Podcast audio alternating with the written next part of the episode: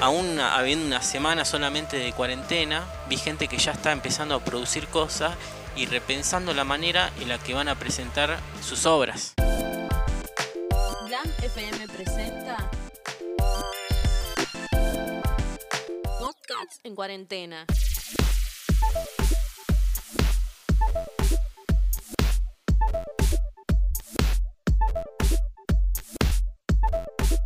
¿Qué significa para un músico o música emergente esta reclusión físico involuntaria? En un contexto social adverso, donde en Argentina y en el mundo nos vemos obligados a guardar cuarentena, desde Glam FM intentamos encontrar sólidas opiniones de primera mano.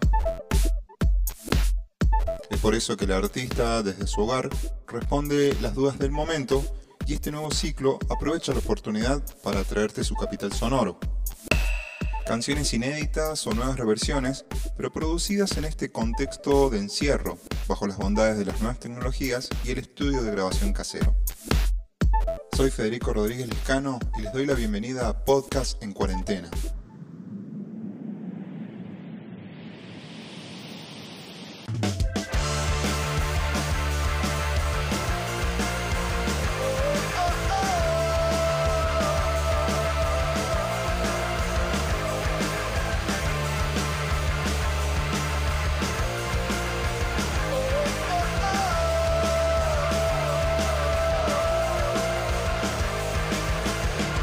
En este nuevo capítulo de Podcast en Cuarentena le damos la bienvenida a Mentalo, una banda salteña de indie rock que se formó en el año 2017 y posee una impronta que va desde el stoner al pop, pero pasando por momentos de metal, de synthwave y hasta de punk psicodélico. La banda está integrada por Iván en voz, Kumo y Seba en guitarras, S. Volt en bajo, Varón en batería y Dalmiro, la nueva incorporación en sintetizadores. En primera instancia, Kumiko Karo, guitarrista y de alguna manera mentor de la banda, nos brinda su opinión acerca de este inusual contexto social, donde deben buscarse opciones inteligentes para llegar a sus fieles seguidores.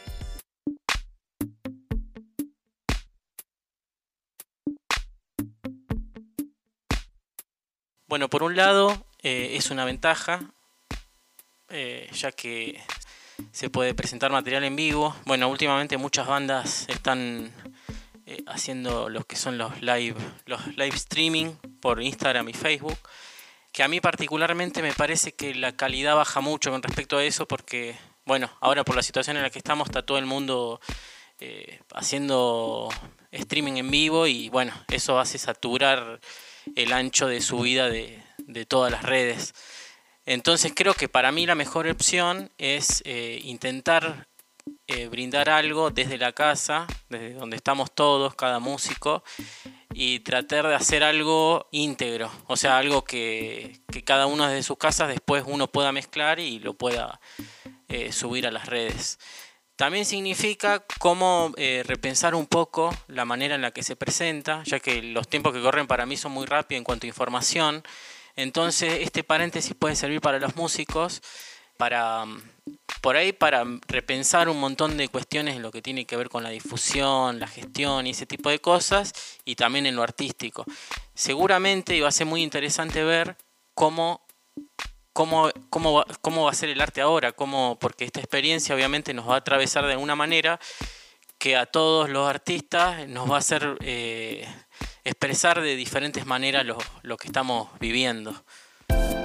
Estás escuchando podcast en cuarentena de Glam FM con la palabra oficial de los Mentalo.